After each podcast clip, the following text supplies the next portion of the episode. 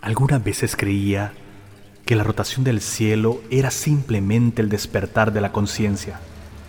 Y sin embargo, bastó recordar que Hoshito no tuvo tiempo de pensarlo al estrellarse de las sillas en la pared.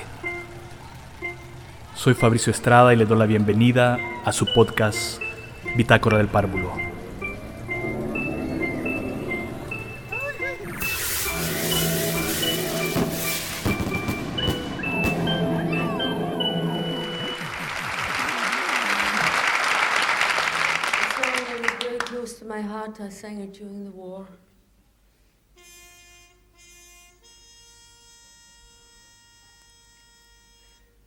I sang it for three long years.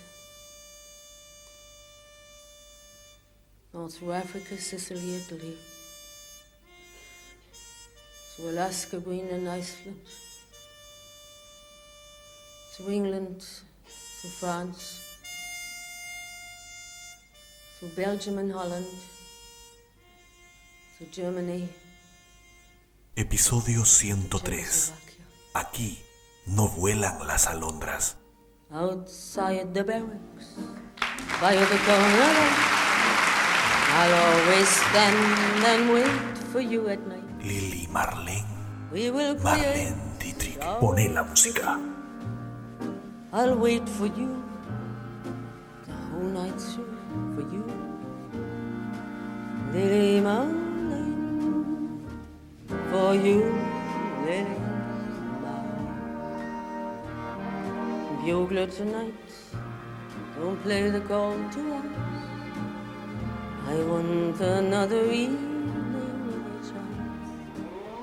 Then we will say goodbye and part. I'll always keep you in my heart with me, Lily Marlene. With me,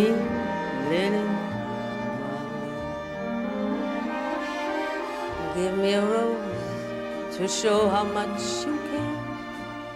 Tie to the stem a lock of golden hair. Surely tomorrow you'll feel blue, but then will come a love that's new for you. Lily Marlene.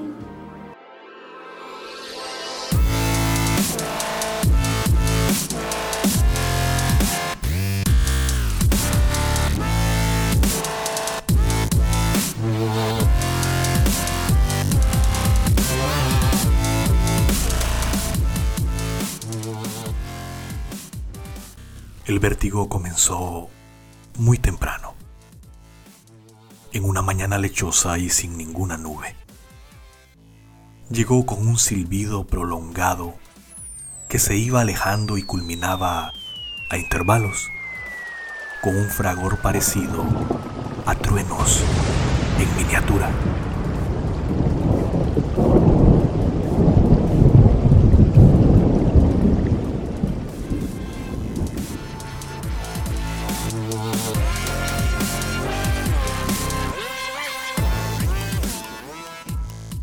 Estaba sentado en el patio de la iglesia luego de una larga confesión con el Padre. No quise ir a hincarme ante el sagrado cáliz para rezar los sagrados conjuros que limpiarían mi alma, no, no. Preferí salir al patio de mosaicos que tanto me atraían desde niño. No daban ganas ni de pisarlos. Sus florituras tenían algo de hipnótico y siempre relacioné esos diseños con algo parecido a la divinidad. Por eso estaba ahí, sentado en un escalón fuera de la capilla anexa, la que hace de brazo izquierdo de la cruz y se ve la iglesia desde arriba y a mucha altura. Una cruz latina perfecta es la que debía ser, igual a los planos que dicen que el último padre quemó por accidente un día en que encendía una veladora a Santa Bárbara, patrona de los artilleros y amansadora de los truenos que por esos días se escuchaban muchos sin soltar nada de lluvia.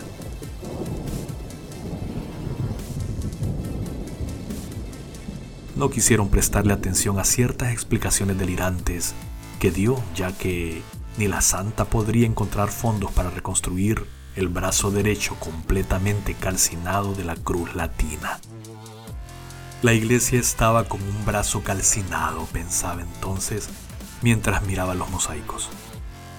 El padre anterior la quemó completa y el fuego se ensañó a fondo, hasta los clavos y hasta el sótano. En esa estaba, así, imaginándome la iglesia desde arriba y mirando fijamente los mosaicos bajo mis pies, con los brazos apoyados en las rodillas.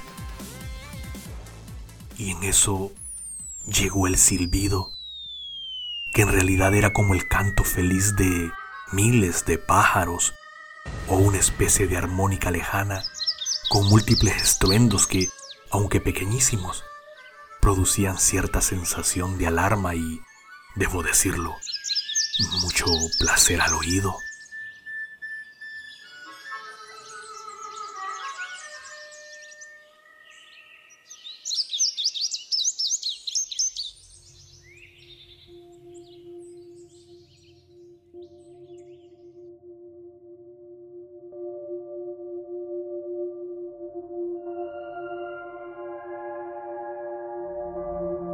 Ese placer fue repentinamente fugaz, ya que de inmediato sentí que ascendía a una inmensa altura y el mosaico se desplegaba en muchos niveles parecidos a albercas, terrazas o a patios interiores de bloques de edificios que yo, yo sobrevolaba en ese preciso instante. Apenas tuve tiempo de ponerme la mano en la boca pero el vómito salió como un geyser y yo alcanzaba a ver cada gota de él esparciéndose sobre el mosaico y explotando en minúsculas llamaradas alrededor.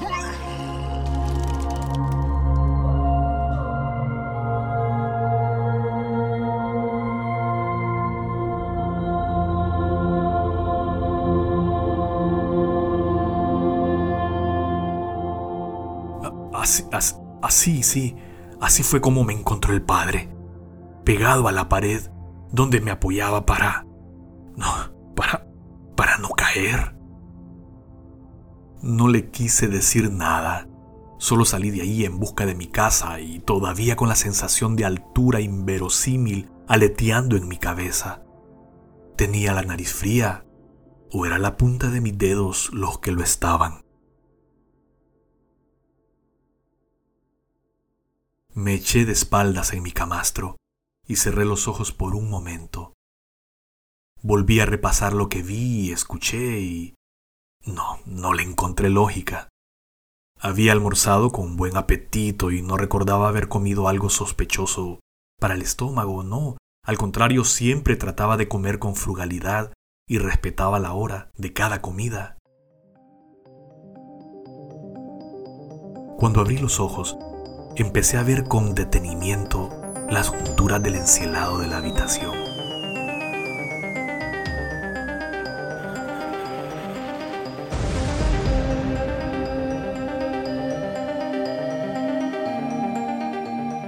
Seguía las líneas hasta sus intersecciones y luego continuaba al siguiente panel en una mirada rápida que se fijaba en las hormigas que iban y venían hasta perderse en los pequeños agujeros. De pronto la mirada se fue haciendo más veloz. De los agujeros donde se metían las hormigas salía humo. Panel tras panel mis ojos iban moviéndose como un altímetro enloquecido.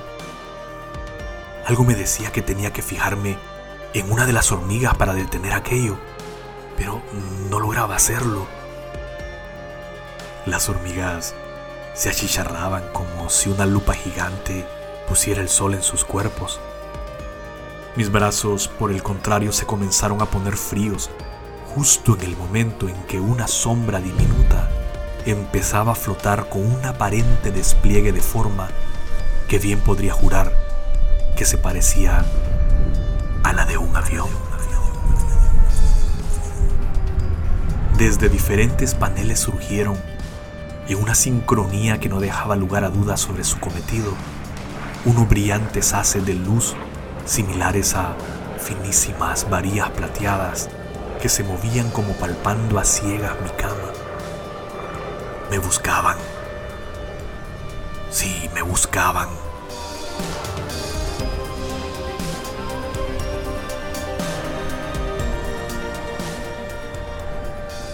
Poco a poco fueron coincidiendo en mi pecho y luego subieron hasta mi barbilla. Mientras esto iba sucediendo no podía moverme sin antes sentir una fuerte resistencia del aire alrededor de mí. Una presión surgida de no sé qué ventilador me apretaba de una manera descomunal y me hacía vibrar convulso. Quise gritar pidiendo ayuda, pero en lugar de eso salieron de mis labios una serie de cifras e instrucciones que, con voz cada vez más apremiante, urgía cerrar las puertas de la bodega y romper formación, romper formación, romper formación.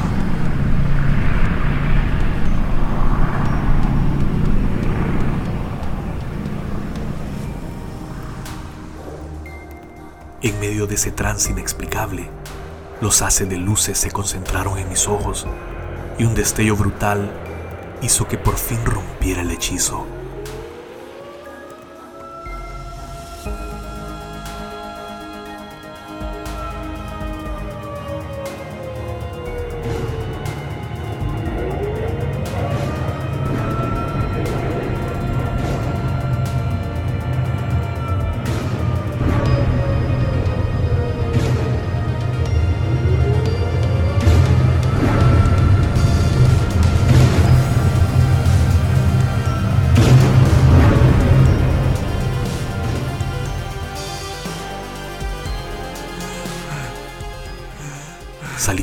Hacia el patio de la casa en busca de oxígeno. No entendía lo que me sucedía. Sentí que descendía flotando. Realmente me comenzaba a asustar con seriedad. Y así, casi cegado, llegué a la sala.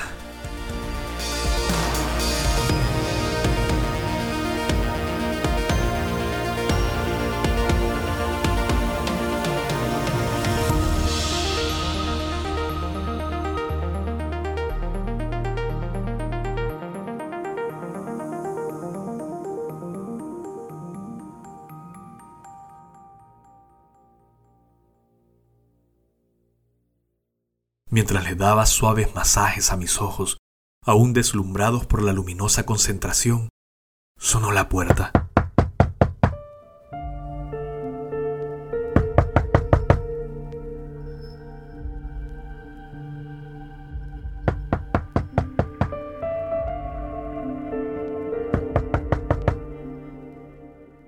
Fui hacia ella y oteé por el ojo de vidrio.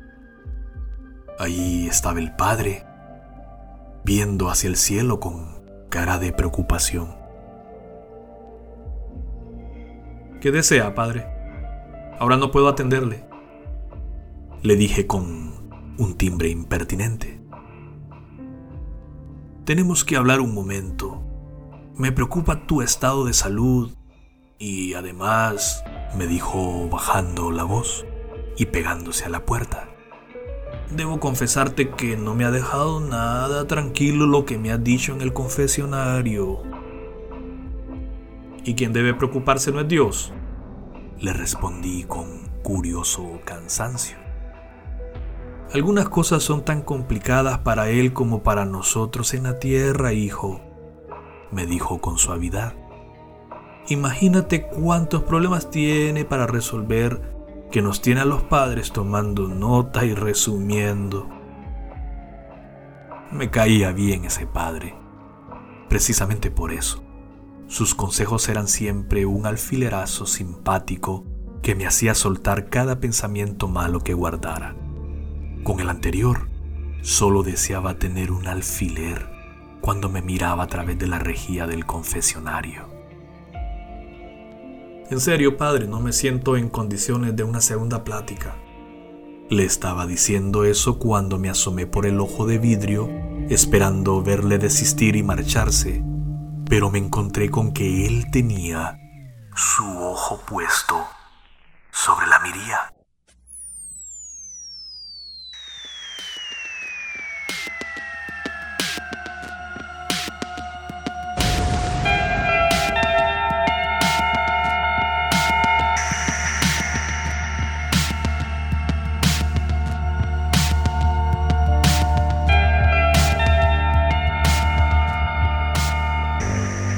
El vértigo comenzó de nuevo. Sin embargo, yo permanecí con mi ojo pegado al de él, intentando aferrarme lo más que podía a los bordes de la puerta, la misma que se estaba moviendo en un plano cada vez más inclinado.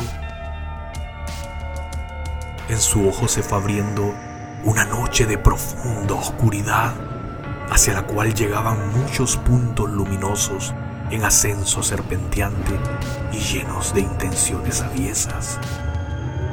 Rosas grises, brevísimas, florecían alrededor de su iris. Incesantes detonaciones, apenas perceptibles, llegaban a mí como si un martillo pegara contra las paredes forradas de un estudio de audio. Yo comencé a gritarle que dejara de verme, pero no hacía nada más que seguir pegado a su ojo. Sentía que si dejaba de hacerlo caería irremediablemente y que las luces que venían me alcanzarían y me quemarían. Al otro lado, el padre me decía que me calmara, que soltara la carga y dejara todo en mano de Dios.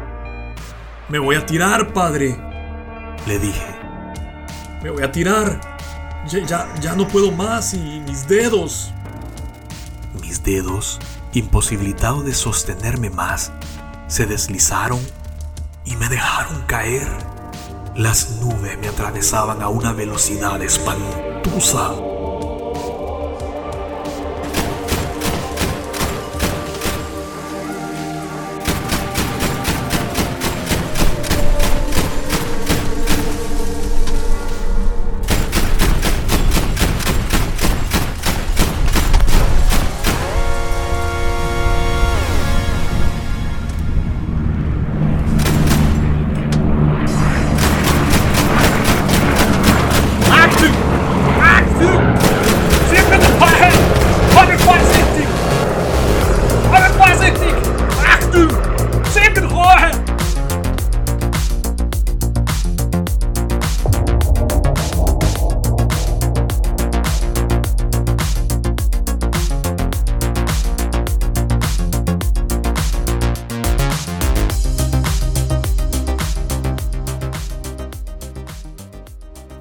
Que había estado desmayado media hora. El sacerdote que estaba ahí logró convencerme y convencer a otros, a varios vecinos, para que llegaran a mí por la parte de los escombros que se acumulaban atrás de mi casa. Me dejaron tranquilo a pesar de sus exclamaciones. Me pusieron sobre el sofá, abrieron la puerta y se quedaron por ahí expectantes Alcancé a escuchar a uno de ellos diciendo que estaba loco y al otro responderle que se equivocaba, que yo era un desquiciado hijo de la gran puta. Otros dos apostaban que no duraría mucho. De cualquier forma, el desconocido sacerdote estaba allí, sentado frente a mí, con semblante de hombre comprensivo que ve despertar a un enemigo que resulta ser el único sobreviviente de un masivo derribamiento. Es muy inquietante todo esto, me dijo viendo hacia el techo. Has debido contármelo todo en contexto, hijo mío.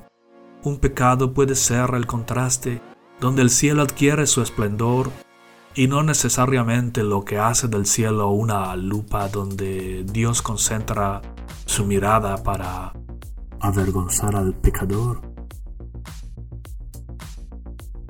El mareo se me había pasado. Le pedí el favor al imprevisto sacerdote para que me diera agua. Cuando él volvió, traía, además de agua, un pájaro calcinado en la palma de su otra mano. Vi al capellán a los ojos.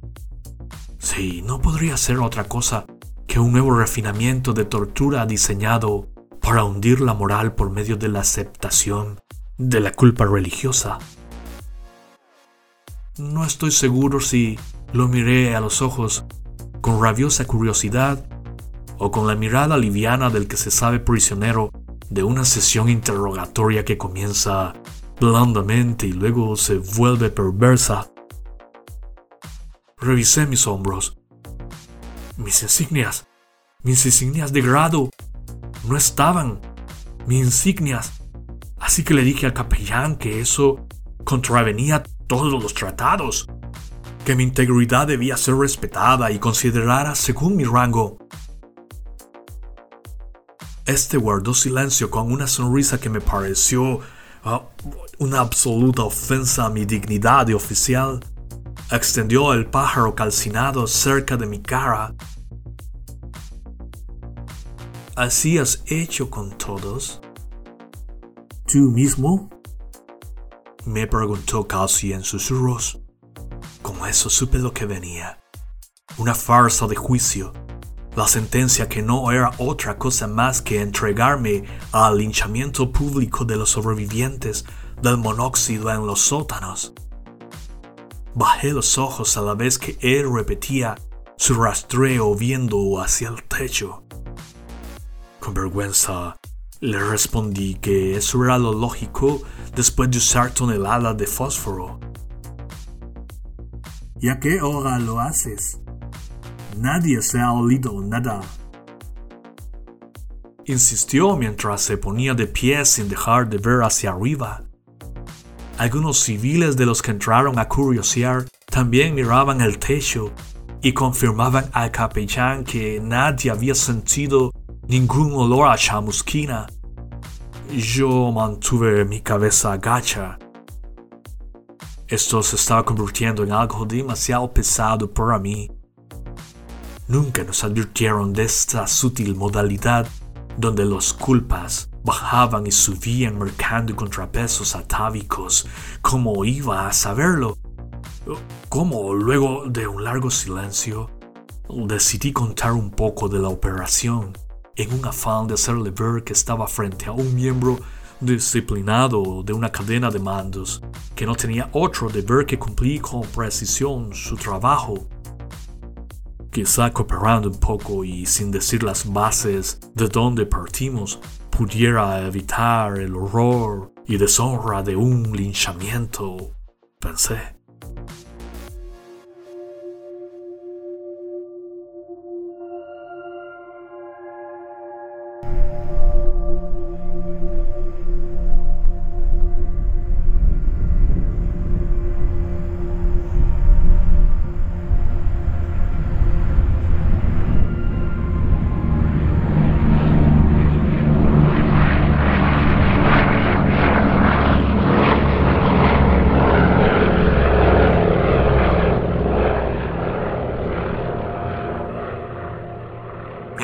Sale a la medianoche o antes.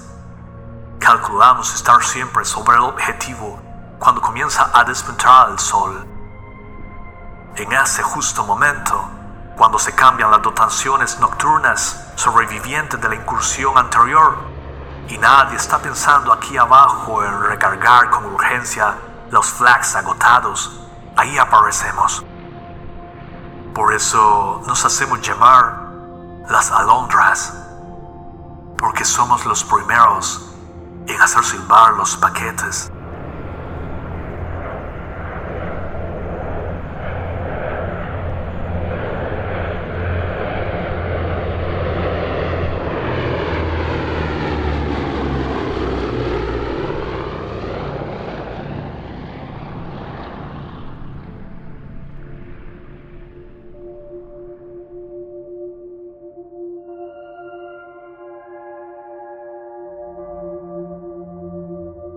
Todos dentro de la sala crearon un silencio tal que me recordó la pavorosa ausencia de cuatro motores que se detienen de pronto a mitad de vuelo. Es probable que estuvieran cayendo en cuenta de su gravísimo error de confiarse a la piedad del enemigo ante una ciudad que ya recibió all the hits todos los golpes imaginables, que ya crepitó por la noche hasta en su última armazón de madera. Blocks by blocks, cuadra por cuadra, las alondras repetíamos la alfombra de fuego que fue pesadilla horas antes y que hacía creer imposible un nuevo rey al rayar el alba. Imposible tanto icono. Okay. Was that bomb's gone? Yeah. Okay. Bomb not, sir. Well, I can read my watch in the searchlight. That's, uh... Imposible, pero debo confesarlo. Era ese otro silencio, previo a la apertura de las puertas, el que más nos gustaba. El silencio apenas roto por la voz del navegador, anunciando que las coordenadas eran las precisas y que estábamos a suficiente altura como para no ser detectados por los reflectores antiaéreos.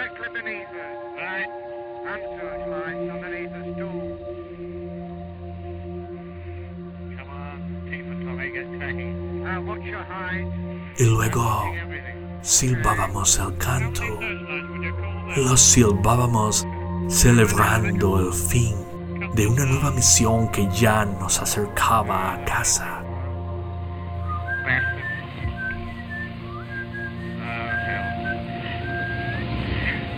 Certainly illuminates things, doesn't it? Sure does.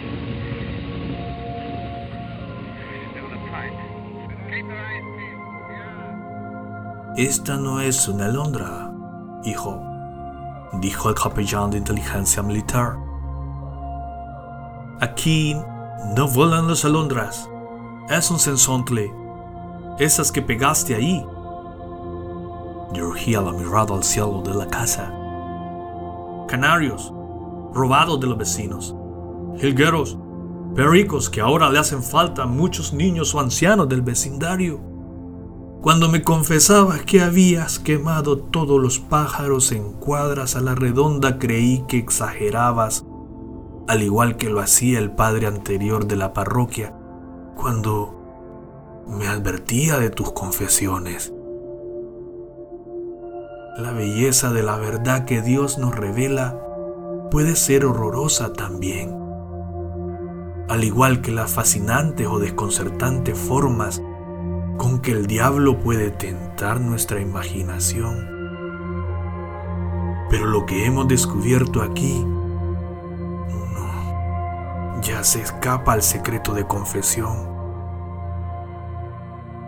Pero si ya no es un secreto, le dije alterado y poniéndome de pie. Le he dicho el nombre de mi escuadría, pero me reservo el ala de combate a la que las alondras pertenecemos. Jamás se lo diría. Soy un comandante de vuelo y cumplo órdenes disciplinadamente, lanzando proyectiles hacia abajo a la vez que sus artilleros los desatan hacia arriba contra nosotros. Pájaros que podemos ser derribados como lo prueba mi presencia aquí en este interrogatorio estúpido.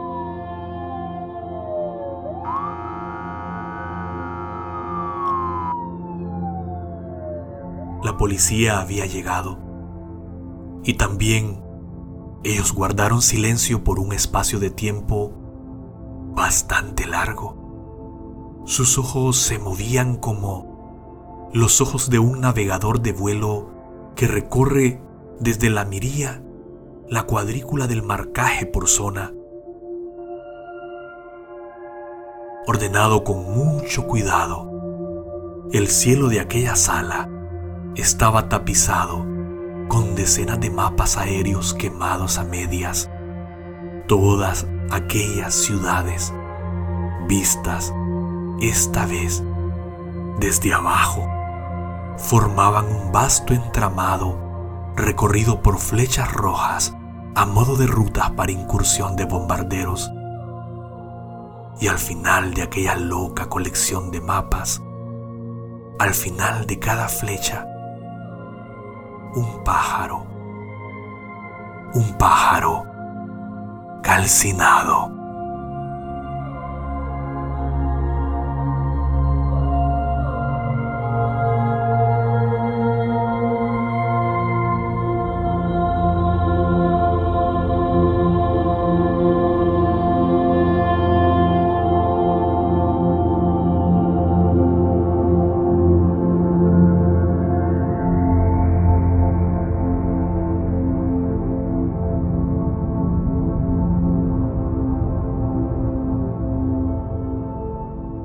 Aquí no vuelan las alondras. Un relato de la era Prechuman.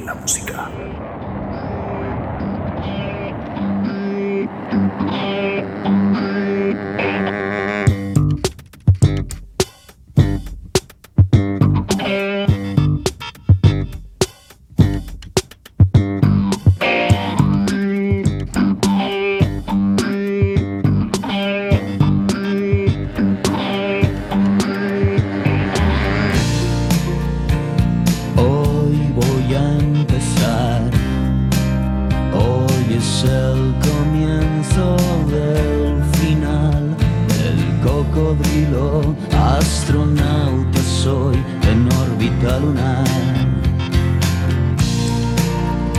ahora todo es mejor, la lluvia de asteroides ya pasó.